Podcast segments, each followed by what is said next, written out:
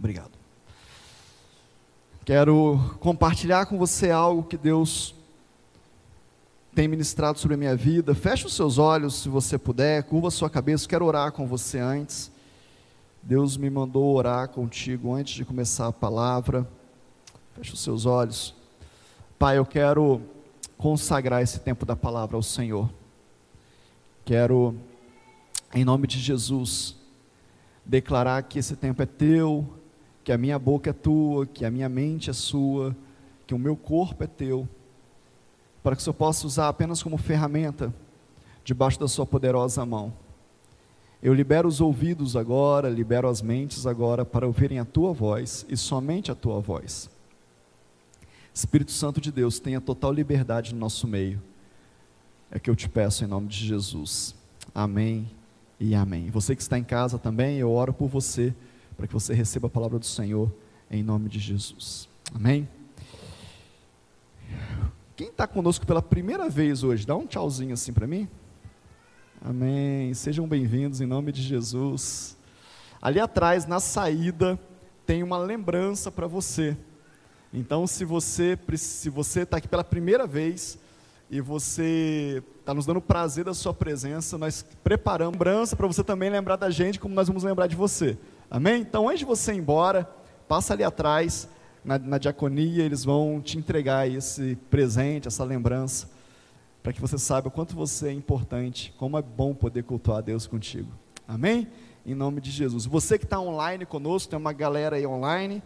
É, quando acabar a transmissão aqui, não saia. Eu tenho uma bênção especial para você. Eu quero abençoar você também que está no culto online. Quando eu acabar de abençoar a igreja aqui, eu quero abençoar você que está em casa. Amém? Então continua online mais uns 30 segundos, 40 segundos. Eu quero falar diretamente para você, em nome de Jesus. A palavra de Deus para nós nessa, nessa noite é: o que é a vida? Essa foi a pergunta que o Espírito Santo gerou no meu coração nessa semana. O que é a vida? O que é a vida? Que é a vida para você? O que, que é vida? O que, que é viver? Como você encara a vida, como eu encaro a vida? Eu estava orando e falando com Deus algumas angústias do meu coração, confessando ao meu Pai algumas demandas da minha, da minha alma. E o Espírito Santo de Deus me fez essa pergunta: o que, que é a vida? O que, que é a vida? Você já para fazer essa pergunta? Não. É uma pergunta fácil ou difícil de responder? Complexa ou simples? Que é a vida?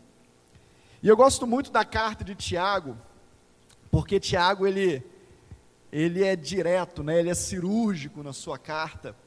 É, ele fala de coisas tão profundas, de forma tão direta e quando Deus me fez essa pergunta, quando o Espírito Santo de Deus me fez essa pergunta, eu me lembrei de Tiago respondendo alguma coisa sobre isso. Então abra sua Bíblia aí na carta de Tiago, capítulo 4. Nós vamos começar no verso 14. Carta de Tiago às tribos em diáspora. Mandou essa carta como direção de vida para aquele povo. Tiago, capítulo 4, verso 14.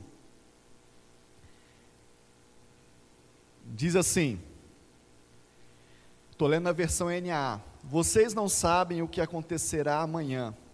O que é a vida de vocês? Vocês não passam de neblina que aparece por um instante e logo se dissipa. Em outra versão fala: a vida é como uma nuvem que aparece e desaparece. Em outra versão fala a vida de vocês é como uma fumaça que logo desaparece. Então, Tiago está dizendo, olha, nesse pedaço aí do capítulo 4, ele está fazendo alguns questionamentos, e ele está dizendo, olha, a vida é como uma neblina que aparece e logo depois se dissipa, passa. A vida, ela passa. A vida terrena, essa vida que nós vivemos, ela passa. A única certeza que nós temos nessa vida é que ela vai passar. Não tem ninguém eterno, não houve ninguém na história eterna. Então, nós sabemos que a vida como nós vivemos ela aqui, ela vai passar. Ah, mas existe uma vida eterna, existe uma vida eterna em outro plano, é outro, é outra coisa. Esta vida aqui vai passar. E a pergunta é: como nós temos vivido esse pedaço, esse tempo da vida eterna aqui na terra? Como nós temos vivido? O que nós temos feito? Qual é a nossa postura? O que que nós vamos é, dizer para o Senhor quando essa vida passar? A minha oração é que o Espírito Santo de Deus possa falar com você de forma muito clara. Como eu disse, Tiago, ele é cirúrgico, ele é pontual, ele é direto. Tiago fala de coisas que, de forma assertiva, de, de coisas que a gente às vezes nem quer lidar muito. Ele fala de coisas que nós nem gostaríamos de estar falando, de estar questionando. Se você for ver esse capítulo, se você for é, pensar sobre ele e estudar sobre ele, vai falar sobre a amizade com o mundo. Ele vai falar sobre coisas que nós não queremos largar. Ele vai dizer para nós não julgarmos uns aos outros. E ele termina falando sobre as incertezas da vida. Ele fala sobre planos, esse pedaço. Quer ver, ó, o verso 13 fala assim, ó: "Escutem agora, vocês que dizem, hoje ou amanhã iremos para a cidade tal, e lá passaremos um ano e faremos negócios e teremos lucros. Vocês não sabem o que acontecerá amanhã. Quantos de nós estamos fazendo planos aqui hoje? Quantos de nós estamos sentados nessas cadeiras hoje, nesse auditório, e a gente não consegue nem prestar atenção no que Deus está falando conosco, porque nós estamos fazendo planos para amanhã? Como é que vai ser o amanhã? Que, que eu vou fazer? Que hora que eu vou acordar? O que, que eu tenho que pagar? Qual o boleto que está vencendo? O que, que eu vou fazer na minha vida? E como é que vai ser? E aquele compromisso que eu tenho que eu não sei como é que eu vou fazer? Quantos de nós? E o Espírito de Deus está falando conosco através da sua palavra. Você não sabe o dia de amanhã. Não é você que não sabe. Ninguém sabe. Ninguém sabe. Nós estamos vivendo um tempo de uma guerra na Ucrânia. E você está acompanhando os noticiários. Sabe qual é a coisa que mais me assusta numa guerra? São as incertezas. Você vai para casa, mas você não sabe se você ainda tem casa.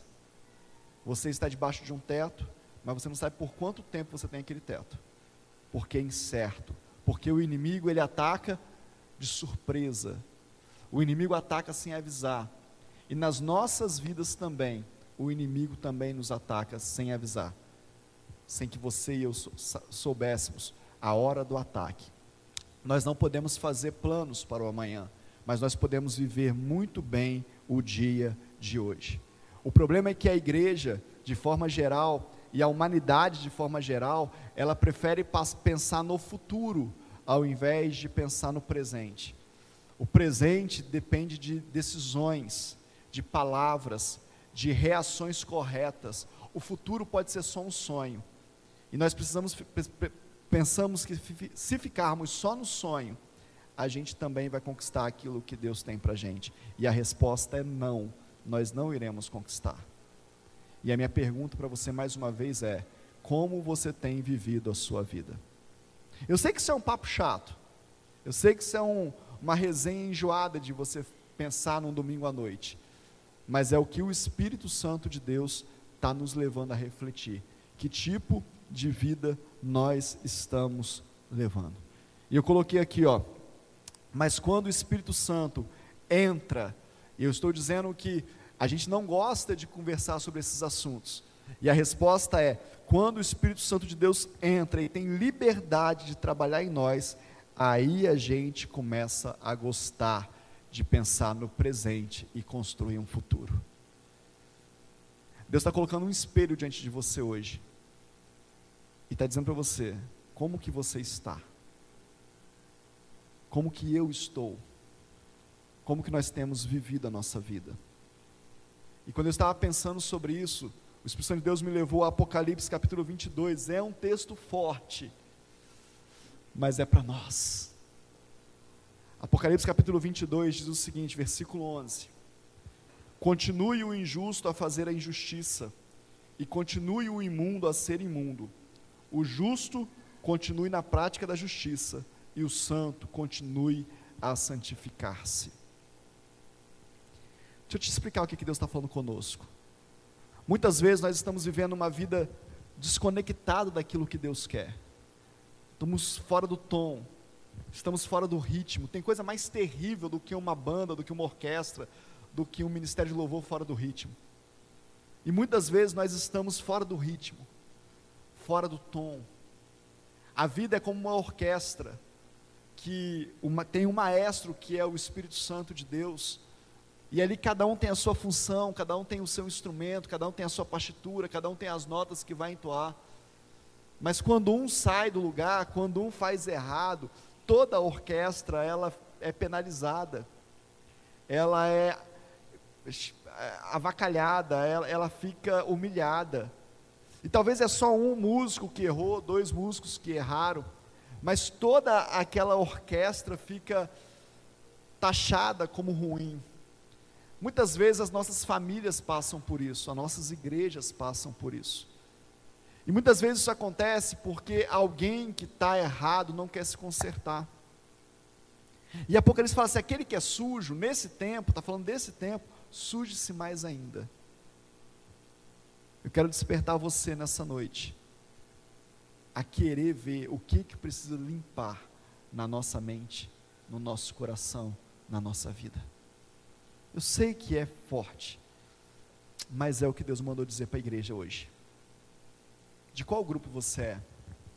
Do grupo que quer se santificar ou do grupo que não está se importando mais com a sujeira?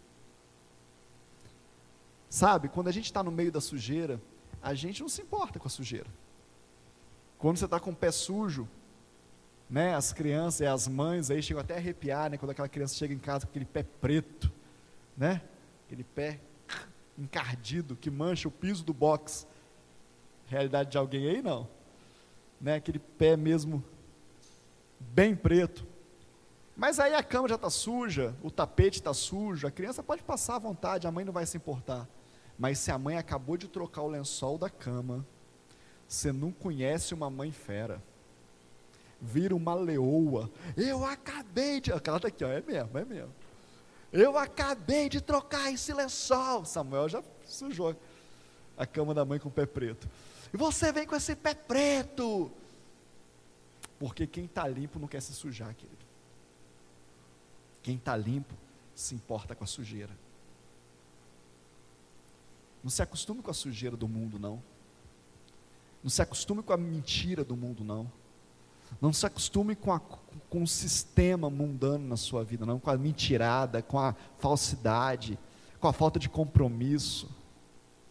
Não se acostuma com isso, não. Porque os teus planos não vão ser reais no Senhor. E você vai ser um crente frustrado, você vai ser um cristão frustrado, dizendo a culpa é do Senhor, mas a culpa não é do Senhor, o Senhor é perfeito. Amém ou não amém? O nosso Deus é perfeito. E aí Tiago está falando, olha só, você precisa entender que a vida ela é efêmera, ela é fugaz, ela é passageira, ela é frágil. Mas tem gente vivendo como se isso não fosse uma verdade. Tem gente achando que vai viver eternamente. Tem gente que acha que a mãe é eterna, que o pai é eterno. Tem gente que acha que os filhos são eternos, que os pastores são eternos. Tem gente que acha que ele próprio é eterno, que ele tem controle sobre todas as coisas, ele pode controlar. Tem mulheres, mães, avós que acham que pode controlar a vida de todo mundo porque ela é eterna. Você não é eterna, ninguém é. Tem homens da mesma forma, tem filhos da mesma forma, tem crentes da mesma forma. E a Bíblia está dizendo para você: olha, a vida passa. Se você acompanhar comigo, e caminhar um pouco mais esse texto de Tiago, ele ia falar assim, ó. Vou repetir. Escutem agora vocês que dizem: hoje ou amanhã iremos para a cidade tal e lá passaremos um ano e faremos negócio e teremos lucros. Vocês não sabem o que acontecerá amanhã. O que é a vida de vocês? Vocês não passam de neblina que aparece por um instante e logo se dissipa. Em vez disso, deveriam dizer: se Deus quiser, não só viveremos, como também faremos isso ou aquilo. Agora, Entretanto, vocês se orgulham das suas arrogantes pretensões. Todo orgulho semelhante a esse é mau. Portanto, aquele que sabe o que deve fazer o bem e não o faz, nisso está pecando. Tiago está dizendo o seguinte: olha, você deve entregar tudo para o Senhor. Se o Senhor quiser, se Ele permitir, se esse for o plano dele, então eu farei. Então eu irei. Querido, tem coisas tão poderosas na nossa vida que nós não usamos, sabe por quê? A gente tem o costume de primeiro fazer e depois pedir para Deus resolver o que deu errado. Primeiro a gente faz o que a gente quer. Primeiro nós somos livres, arrogamos. O arrogante é aquele que arroga para si mesmo algo. Não é uma palavra ruim, é uma palavra até boa. Nós que deixamos ela de forma pejorativa. Mas arrogar para si um direito, arrogar para si uma glória, arrogar para si algo. O arrogante, ele arroga para si a responsabilidade, as decisões. Eu faço o que eu quero, eu sou livre, eu decido. Só que quando dá errado, querido, a primeira coisa que a gente faz é: Senhor, Deus, seja lá como é que você chama, Deus, me ajuda. É aquela história do ateu no avião caindo, né? O ateu é ateu, ateu, sou ateu, não acredito em Deus, Deus não existe, não existe Deus nessa terra. Mas coloca ele no avião e coloca um piloto falando assim: gente, o avião vai cair. Ele vai dizer: meu Deus, é que Deus? Que Deus é esse? Deus de quem? Deus de Abraão, de Isaac e de Jacó. Não é meu, mas é deles. Faz alguma coisa. A gente precisa entender essas coisas e saber que nós precisamos colocar tudo diante do Senhor antes que a decisão seja tomada. Antes que a nossa alma ferida nos leve a decisões que vão comprometer a nossa história. Toda decisão que nós tomamos na vida, homem, mulher, jovem, mais velho, mais novo, nós tomamos com base de informações que nós já temos. E essas bases de informação que nós já temos é a nossa alma. Então, alguém que bateu de carro, ela vai ter mais dificuldade de dirigir, por quê? Porque existe um arquivo na alma dela dizendo: olha, carros batem. E agora eu tenho que vencer isso. Alguém que teve uma doença grave, ela não vai gostar de ir no hospital, porque a lembrança que ela tem de hospital é que quando ela foi, ela recebeu um prognóstico, um diagnóstico que foi ruim na vida dela, então ela não quer ir no hospital mais. Porque ela tem um dado registrado na alma dela. Quando nós temos experiência, todas as experiências da nossa vida são registradas. Agora, como a gente, com essas experiências registradas, ainda assim nós conseguimos decidir em Deus? Quando nós sujeitamos as nossas experiências ao Senhor. Quando nós falamos para o Senhor, Senhor, o Senhor é o dono da minha vida. A minha vida é como uma neblina, mas o Senhor é dono da neblina também. E o Senhor pode governar sobre a minha vida. E o Senhor me leva onde o Senhor quer. E sabe o que vai acontecer? Deus vai pegar a sua dor, Deus vai pegar a sua, a sua ferida, Deus vai pegar a memória que te trava e transformar isso em remédio na vida de outras pessoas. Você vai dizer: olha, eu também passei por isso, mas eu entreguei para o Senhor e agora Ele me restaurou, Ele vai restaurar você também. As experiências servem para a gente se curar e curar outras pessoas. Quem foi curado pode curar, querido. Quem foi liberto pode libertar. Agora, quem ficou parado só pode ficar parado. Não tem jeito. E o arrogante, ele faz isso. Ele pega para si as decisões da vida, mas ele não consegue depois o sucesso, e agora ele começa a clamar a Deus. Vou dizer coisas fortes para você nessa noite. Vamos marcar terça-feira, ao invés de ser o culto da resposta, vamos fazer o culto da pergunta. Vamos ajoelhar todos nós aqui e vamos pedir para o Senhor, Senhor, o que, que o Senhor quer? O que, que o Senhor quer, Senhor? E nós só vamos sair daqui depois que Ele responder. Você, quando Ele responder para você o que Ele quer da sua vida, você pode levantar e pode ir embora. Mas enquanto Ele não responder, você não vai. Quantas pessoas viriam no culto da pergunta e não no culto da resposta? Que a gente quer respostas de Deus de perguntas que nós nunca fizemos para Ele, querido? Nós nunca perguntamos para Ele aonde ir, por que ir, o que fazer, como fazer, com quem casar, com quem ficar, com quem trabalhar, com quem fazer sociedade. Nós nunca perguntamos nada para Ele, agora nós queremos resposta. É esse, Senhor? Já está. Senhor, me abençoa. Tá, mas foi você que escolheu. Foi você que decidiu esse negócio. Foi você. O texto está dizendo assim: ó, vocês decidem para onde vão, achando que podem fazer planos. Você tem perguntado para Deus, querido? Eu vou te fazer uma outra pergunta. Por isso que as igrejas socorristas, eu não tenho nenhum problema com igrejas socorristas, eu acho que elas são uma benção na vida das pessoas. Quando eu chamo de igrejas socorristas, são igrejas que, que promovem cura, que promovem campanhas de cura, que promovem milagres, eu acho uma benção. Pessoas precisam ser curadas, aqui também nós oramos por cura, precisam ser libertas, isso é uma benção. Mas por que, que nós não temos igrejas perguntistas e só socorristas? Quando que nós socorremos alguém? Quando que você liga lá para o seguro do seu carro, para o guincho lá te socorrer? Quando está tudo bem? Ou quando está tudo mal? Quando o pneu fura ou quando o pneu está bom? Socorro fala de algo que já deu errado, querido. O Senhor é nosso socorro, amém ou não amém? Mas Ele também é os nossos planos, Ele também é o Senhor das nossas vidas. Ele também revela a nós as, os seus planos para aqueles que o temem. Você quer saber quais são os planos de Deus? Quem quer saber quais são os planos de Deus aqui? Comece a temê-lo. O que é temer a Deus? Querer saber a sua vontade e obedecê-lo. Isso é temer a Deus. Imagina você que Deus agora te chama num canto e fala assim: Deixa eu te contar os meus planos. Deixa eu te contar o que eu vou fazer nessa semana, nessa cidade. Deixa eu te contar o que eu vou fazer no seu trabalho.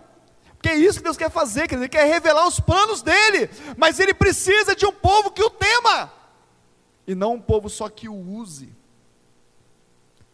Não só um povo que só o chama como seguro de carro no dia que o pneu fura. Não só um povo que decide tudo no casamento, como é que trata a mulher, como é que trata o marido, não quer saber o que a Bíblia fala, não quer saber o que o pastor e a pastora ensina, o que, que os líderes de casais ensinam, não quer saber os casais que deram certo, como é que eles fizeram, acha tudo uma bobagem, esse negócio de marido cabeça, de mulher ajudadora, tudo uma bobagem, mas quando o, o, o pneu fura, socorro, você fez manutenção? Ou você pôs o seu carrinho na estrada, achando que você era dono do mundo? Como está a sua vida? E eu estava estudando sobre isso, pedindo ao Espírito Deus que falasse comigo, o Senhor me levou a Hebreus capítulo 10, uma carta de Paulo aos Hebreus. E aí Paulo vai falando várias, várias direções, mas tem uma parte que me, que me chamou muita atenção. Ele fala sobre o cristianismo, ele fala sobre uma nova história com Cristo. É esse capítulo 10 de Hebreus. Estou esperando você abrir se você quiser acompanhar. Mas quando chega no versículo 9, Paulo ele fala algo tão poderoso, e o Espírito de Deus me fez travar nessa parte. Ele me travou, ele parou e falou: fica aqui agora, deixa eu te falar algumas coisas sobre isso. Olha o que está escrito. Hebreus capítulo 10, verso 9. No segundo momento acrescentou: Eis aqui estou a fazer, ó Deus, a tua vontade. Isso Jesus falando para o Pai. Ele remove o primeiro para estabelecer o segundo. Jesus ele veio remover o primeiro estágio. Qual que era o primeiro estágio da humanidade? O primeiro estágio da humanidade era a lei, o sacrifício, as consagrações, a oferta pelo pecado. Mas agora Jesus, o Cordeiro vivo que desceu do céu, ele vem. E agora ele remove a lei e estabelece que ele é o Cordeiro para sempre sobre as nossas vidas. E agora ele inaugura um tempo de graça sobre a nossa vida um tempo de perdão sobre a nossa vida, um tempo de livre acesso. Agora, o tempo anterior, o véu ele existia e só o sumo sacerdote adentrava o Santo dos Santos, mas agora ele remove o véu. Ele remove o anterior e agora ele estabelece o novo. E agora eu e você temos acesso ao Santo dos Santos. Eu e você temos o Espírito Santo de Deus. Eu e você podemos falar com o Pai sem intermédio de ninguém. Ele estabeleceu o novo. E aí o que, o Espírito de Deus falou comigo? O problema é que muitas vezes a maioria das pessoas não querem entrar pelo novo e vivo caminho. Elas continuam querendo viver aqui. porque lá elas têm responsabilidade, aqui elas têm desculpas. Deixa eu te falar que na lei você pode ter muitas desculpas. Na lei você pode falar assim: eu não posso sacrificar ao Senhor uma, uma oferta porque eu não tenho. Ah, porque deveria sacrificar uma ovelha, mas eu não tenho. A lei manda você levar uma pombinha, se for o caso, mas você fica com vergonha da pombinha, porque todo mundo levou ovelha e você está dizendo pombinha, aí você não faz é nada. A lei, ela te, ela te ajuda a dar desculpas. A lei, ela vai te engessando. Mas agora, o Senhor Jesus diz o seguinte: Eu abri mão do antigo, estou estabelecendo o novo.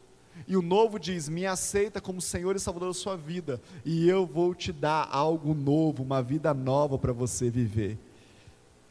Mas tem que deixar o velho. Você lembra dos escribas, dos fariseus, na história de Jesus? Que eles davam dízimo até da hortelã no seu quintal, mas faziam tudo sem amor, sem graça. Você lembra que Deus, que Jesus falou para eles que eles estavam como sepulcros caiados? Eles eram como raça de víboras. Um povo religioso, um povo que conhecia a lei, um povo que até fazia as coisas. Mas Jesus estava inaugurando um novo tempo, uma nova história. Como que você tem vivido a sua vida? No velho ou no novo?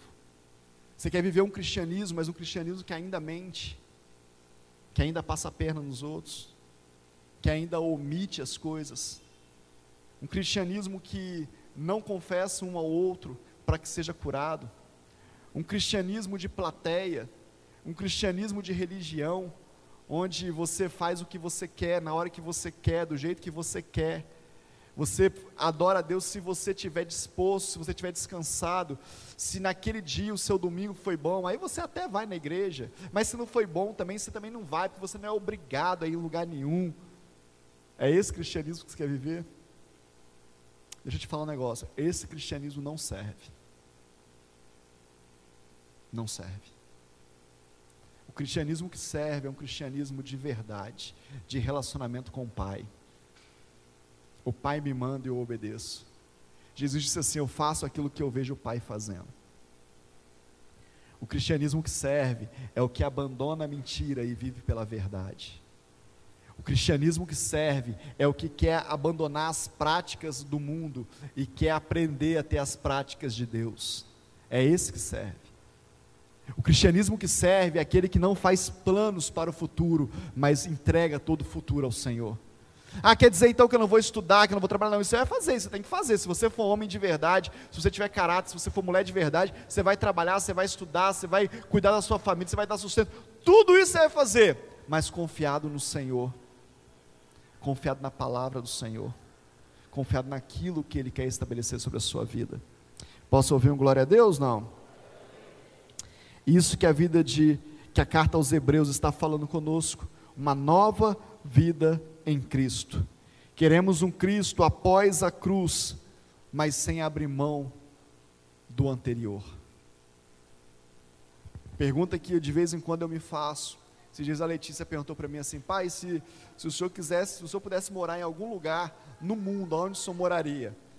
Aí a pastora Carla, mais que depressa, fosse Israel. a pergunta era para mim, mas ela pulou na minha Israel.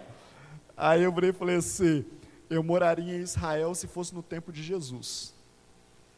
Mas depois eu parei e pensei assim, se eu morasse em Israel no tempo de Jesus, será que eu estaria lá o crucificando também? Ou será que eu ia ser um dos seus discípulos? Será que ele ia me achar, ia me encontrar como um apóstolo, um discípulo, um seguidor, pelo menos? Ou será que eu estaria falando, crucifica-o, crucifica-o? Como que eu iria viver no tempo de Jesus? Como que você iria viver no tempo de Jesus? É uma pergunta a ser feita, é uma pergunta a ser respondida. Queremos um Jesus pós-cruz, cheio de graça, que perdoa todos os nossos pecados, que escreve nosso nome no livro da vida, que abençoa o nosso casamento, abençoa nossa família, abençoa nossa empresa. Um Jesus que eu posso cultuá-lo, que eu sinta a sua presença. Um Jesus que foi ao céu e enviou o Espírito Santo de Deus para habitar em mim, para guiar tudo na minha vida. Mas eu não quero abrir mão do anterior. Eu não quero abrir mão do, das amizades mundanas, é o que o Tiago fala. E ele não está falando de pessoas, não, ele está falando de práticas, de hábitos. Não, mas isso aqui não tem problema, isso aqui não tem nada a ver, mas tem. Aquele que é santo, santifique-se mais ainda. Aquele que está sujo, suja-se mais ainda. De que lado você está? Não é uma palavra de acusação, é uma palavra de libertação. Sabe quem toma banho, querido? Sabe quem toma banho? Quem se acha sujo. Vou voltar nas crianças do pé sujo, que não tem na sua casa, só na minha. Você fala para o seu filho assim: Filho, tem que tomar banho. Tem uma fase deles que eles falam o que para você? Eu nem suei. Preto, encardido. Tem outra cor. Eu nem suei. Aqui, ó. Um gambá debaixo do braço. Amém? É. Outra hora falando, eu não brinquei com terra. Ele não se acha sujo. Mas ele está sujo. Tem alguém vendo que ele está sujo. Deixa eu te falar uma, algo muito forte aqui. Olha para mim aqui, ó. Mesmo que você não se ache sujo, se você estiver sujo, alguém sabe que você está sujo. E tomara que você tenha alguém que diga: Ei, tem uma casca de feijão no meio do seu dente. Vai no banheiro, escova o dente. Tomara que você tenha pessoas corajosas, uma igreja corajosa, para dizer: Ei, o desodorante venceu, está fedendo. Tomara que você tenha. Tomara que você não seja rodeado de pessoas tão sujas quanto você. Que o seu CC não incomoda elas, porque elas também estão com CC. Tomara que você esteja num lugar onde as pessoas estão mais limpas e podem dizer para você: Deixa eu te ajudar, porque eu te amo, porque você está limpo, muda a minha vida. Amém? Você está entendendo ou não? É disso que essa é a noiva que vai subir com Cristo. Essa é a igreja que vai ser arrebatada. Essa é a igreja que vai reinar com Cristo. Uma igreja limpa, uma igreja adornada, uma igreja preparada. Agora deixa eu te falar, nós podemos nos sujar na vida. Quem já caiu no meio da rua e sujou a roupa? Levanta a sua mão. Confessa aí, tenha coragem. Verdade. Pois é, eu também. Eu me lembro de uma calça branca que minha mãe tinha me dado, linda. Era adolescente, devia ter a idade da Letícia, um pouco mais velho. E eu fui na igreja com os adolescentes e caiu um pé d'água no meio da na volta para casa, caiu um pé d'água, estava dentro do ônibus. E eu cheguei para o motorista e falei, motorista, você vai dar a volta lá no ponto final, você deixa eu voltar no ônibus, porque o ônibus passava em frente à minha casa. Está chovendo muito, quando passar em frente à minha casa, você para para não tomar chuva. Calça branquinha, branquinha. E ele falou, lógico. E eu fui todo feliz. E quando eu coloquei o pé para lá de fora do ônibus, querido, o pé foi primeiro, eu escorreguei e eu sujei a calça toda. Pensa num mico, ônibus lotado, pessoal me apontando e rindo dentro do ônibus, foi horrível. Me cura, Senhor, dessa ferida. Cada vez que eu conto para vocês, eu vou me curando, né? Querido, é horrível, me sujei. Eu queria me sujar, não, mas me sujei. Aconteceu um acidente, deixa eu te falar, acidentes acontecem, querido. Problemas acontecem. Diarreias acontecem. Acontece. Na nossa vida, na nossa caminhada com Cristo. No nosso dia a dia. Acontece. Tem alguém que te socorra. Tem alguém que fala: Eu sei que você não é sujo, mas você está sujo e eu quero te ajudar. Eu sei que você não queria ser assim, mas aconteceu, então eu vou te ajudar. Isso é igreja. Igreja não é a que aponta, não é a que ri, a igreja não é aquela que condena, a igreja é aquela que ajuda a limpar. Não tem problema estar tá sujo, tem problema continuar sujo. Não tem problema fazer planos, tem problema fazer planos sem confiar em Deus, sem entender quem é Deus na nossa vida.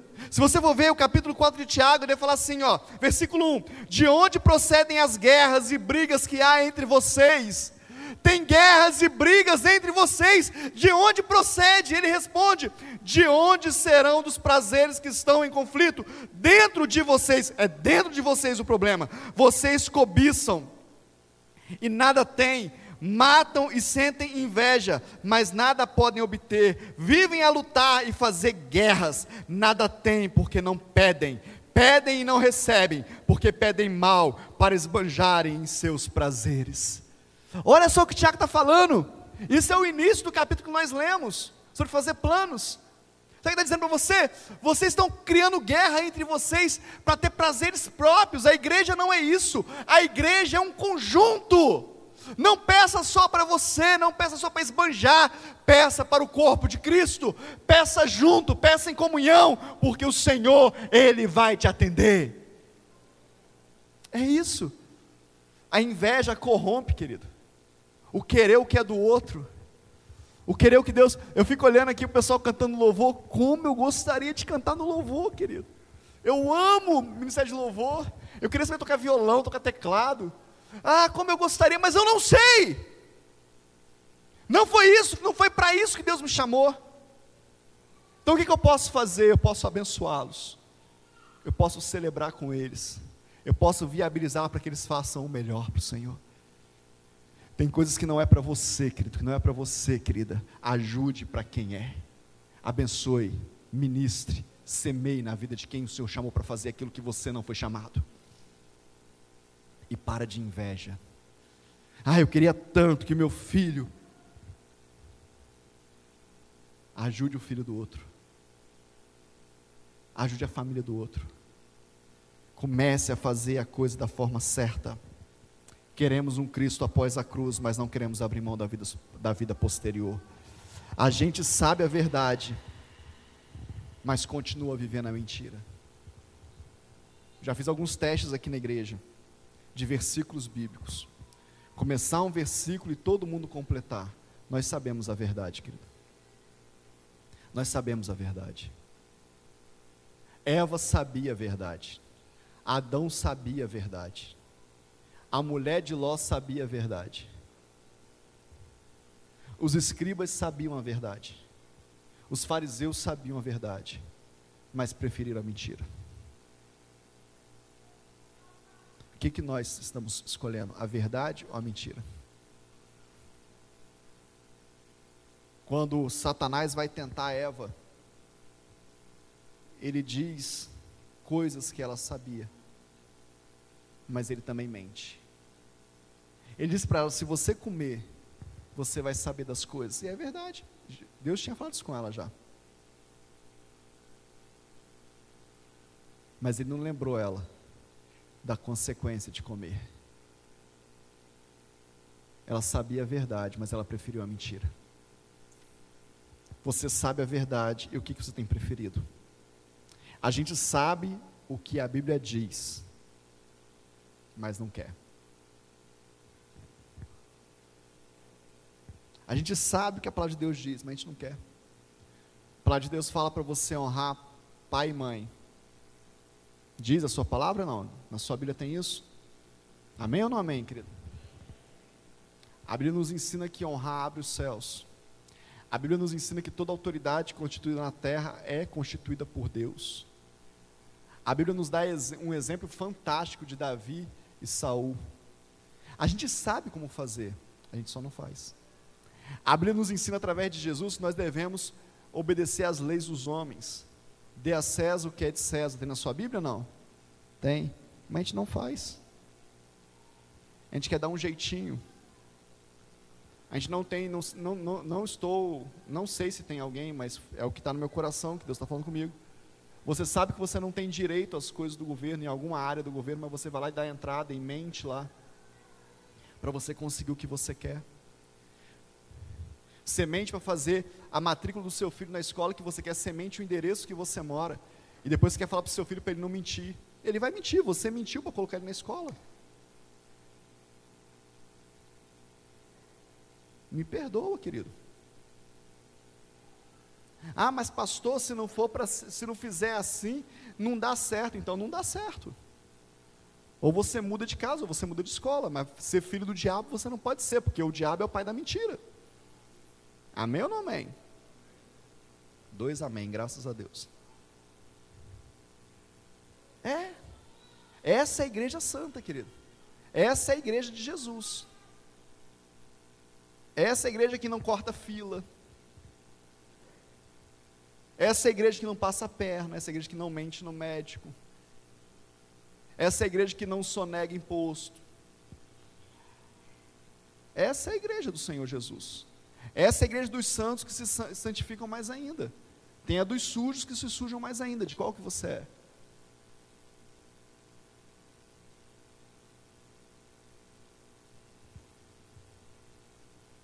De qual que nós somos, querido? Deus está falando conosco nessa noite. A gente vê os testemunhos, nós vemos as pessoas mudando, que estão dando testemunho, mas nós continuamos, continuamos apontando e julgando, como se nós tivéssemos controle de alguma coisa. Conheço pessoas que você pode colocar o testemunho que você quiser aqui em cima do púlpito. A pessoa ressuscitou dos mortos. No lugar dela, ela vai dizer assim: ressuscitou nada, não tinha morrido. Curou nada, não estava era doente. Ah, mas assim é fácil. Deus fez na vida dele também, porque ele fica do lado do pastor o tempo todo, puxando o saco do pastor o tempo todo. assim é fácil. Se fosse fácil, eu teria feito, bonitão. Se fosse fácil, você teria feito. Tiago está falando assim: para de julgar os outros. Para de, de criar guerra onde não tem.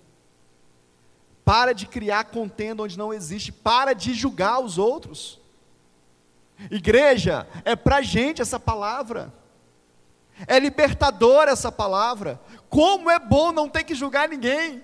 Como mudou a minha vida quando eu comecei a dizer o seguinte: eu não sou juiz, eu sou pastor.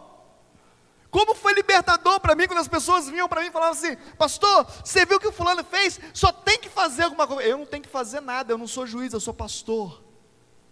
Deus me chamou para pastorear, não para julgar. Quem julga é o juiz. Eu não sou juiz, o, ju, o justo juiz é Ele. Mas se a pessoa quiser vir aqui para eu pastoreá-la, eu posso pastoreá-la. Julgar não é comigo. Como isso tirou um peso das minhas costas? Deixa eu te falar, deixa eu tirar um peso das suas costas. Para de julgar as pessoas, para de julgar seu marido, sua mulher, seus filhos, seus parentes, seus amigos, o seu pastor, a tua pastora, o teu chefe, o seu patrão. Para de julgar. Entrega para o Senhor. Semana eu fui num lugar, estava sozinho, a pastora Carla não pôde ir comigo. E alguém me contou uma história. Sabe aquela história que você fala assim, no meio da história, você fala assim, por que que estão me contando isso? Sabe aquela? Que você fala, para que, que você está me contando esse negócio, cara? E a pessoa começou a contar uma história para mim. Ah, você sabia que fulano fez isso, isso, isso, e falou isso, isso, isso, e falou tal. Aquilo foi criando um negócio dentro de mim. E eu falei, tá, na hora de ir embora, aquilo estava detonado dentro de mim. Eu estava mal, querido. E eu entrei no carro, eu queria encontrar com a pessoa, eu queria.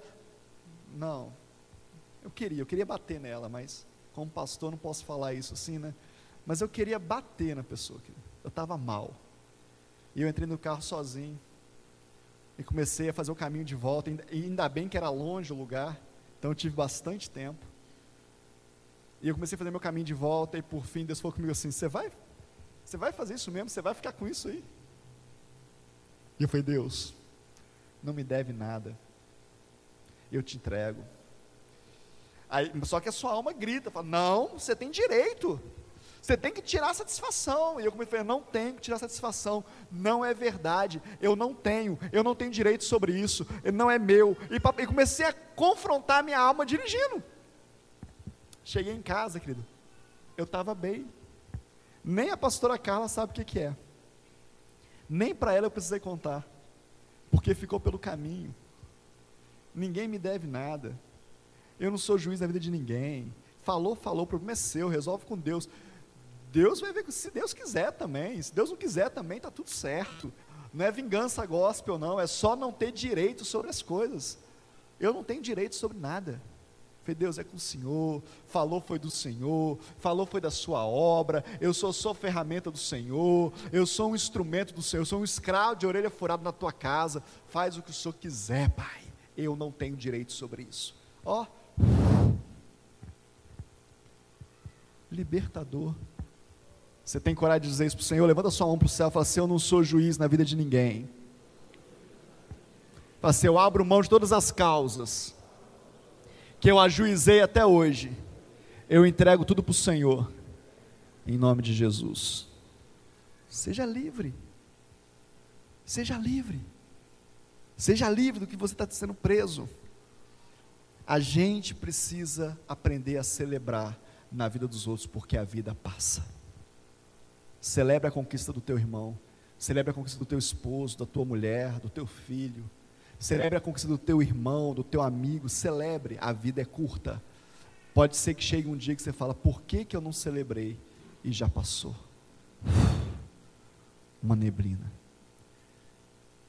Eu estava na fila do supermercado esses dias, e eu entrei numa fila que não tinha empacotador. Sabe aquelas filas rápidas, né? E tinha um senhor na minha frente, e a moça passou, e ele falou assim: Cadê o empacotador? Tinha uma placa desse tamanho dizendo não tem empacotador, mas ele queria o empacotador. Aí a, dona, a moça do caixa falou assim: nesse, nesse, nessa fila não tem. Ele, como não tem? Por que, que na outra tem aqui não tem? Que não sei o quê. E a moça começou a ficar nervosa, e ele começou a ficar nervoso, eu dei a volta. Peguei a bolsa, empacotei e falei aqui, senhor. Aí ele falou assim, mas eu não quero que você empacote, eu só tem eu. Também não, né, não entra nessa onda também não. Vaza. E eles rindo assim, sem graça e tal. Vou brigar por do pacotador, gente. Eu não sou juiz na vida de ninguém, querido, eu quero paz. Você quer paz também na sua vida, em nome de Jesus? E a última coisa que eu quero falar para você é que a única coisa, o louvor pode subir se quiser, a única coisa que você pode controlar na sua vida é o que você vai semear. Provérbios capítulo 22, verso 8 fala assim: Aquele que semeia vento, colhe tempestade. Se você quer semear vento, vai ter tempestade na sua vida. Mas se você semear paz, vai ter bonança na sua vida. Controle o que você semeia. Olhe para o seu lado. Deixa eu te falar, deixa, deixa eu te dar alguns, alguma direção aqui, em nome de Jesus. Olhe para o seu lado e veja resultado na vida das pessoas. De vez em quando eu faço isso. Hoje mesmo, vindo para cá, para a igreja, né, no culto, eu falei com a pastora Carla assim: Você viu que fulano de tal vai estar em tal lugar? A gente podia ir. Porque eu vejo na vida dessa pessoa, querido, algo de Deus. Não é porque eu sou tiete de ninguém, não é porque eu sou fã de ninguém, eu sou fã daquilo que a pessoa carrega, da unção que tem nos ombros dela. Olhe, olhe ao seu redor e veja pessoas que estão fazendo coisas que estão tá dando certo. Pergunte para ela. Pessoas que semeiam deliberadamente. Pessoas que têm mais prazer no dar do que no receber. Olhe em volta. Pessoas que fazem coisas que são maiores do que elas próprias e está dando certo. Tire o seu olhar de julgamento e fala: que está fazendo que está dando certo? Eu olho. Eu tenho um irmão que ele é extremamente família. E uma coisa que me desafia no meu relacionamento com meu irmão é que quando eu estou em volta redonda com a minha família, ele faz de tudo para estar tá com a gente. De tudo, de tudo, de tudo, de tudo isso. Chega a ser constrangedor. E eu olho para ele e falo assim: eu queria ser igual esse cara. Eu queria ter essa condição de emocional, de falar assim, cara, eu quero estar tão perto de você. E a gente, minha mãe mora na casa de baixo, ele mora na casa de cima. E está eu e a pastora Carla chegando cansado de algum lugar, de alguma administração, de algum culto. E aí nós abrimos o portão, ele escuta lá da casa dele, ele abre a janela, estou te esperando aqui, hein? vem para cá. Não desce não. Porque ele quer ficar com a gente. São pessoas que me inspiram. Quem está te inspirando, querido? Quem que você tem como inspiração? Tem pessoas fazendo mais do que você. Tem pessoas semeando mais do que você. Tem pessoas entregando mais do que você. Tem pessoas dando mais certo do que você. Tem pessoas dando mais certo do que eu. E eu preciso aprender com elas. A minha vida é como uma neblina que vai passar. E tomara que ela passe e que eu consiga deixar alguma coisa nessa terra como legado. Tomara que alguém possa olhar e falar assim: ele foi embora, mas ele me ensinou alguma coisa. Que você possa ensinar alguma coisa para alguém. Mas isso só é possível se você olhar para a cruz e decidir por esse Jesus que morreu na cruz, que ressuscitou ao terceiro dia, que está à destra do Pai. Hebreus capítulo 10 fala sobre isso, se você quiser depois ver lá, eu não li o capítulo todo. E tem a terra como estrado dos seus pés. Se submeter a esse Jesus, parar de fazer planos sonhadores e passar a se sujeitar, a temer a Ele parar de criar guerras e brigas inexistentes e querer viver o que Jesus tem para você.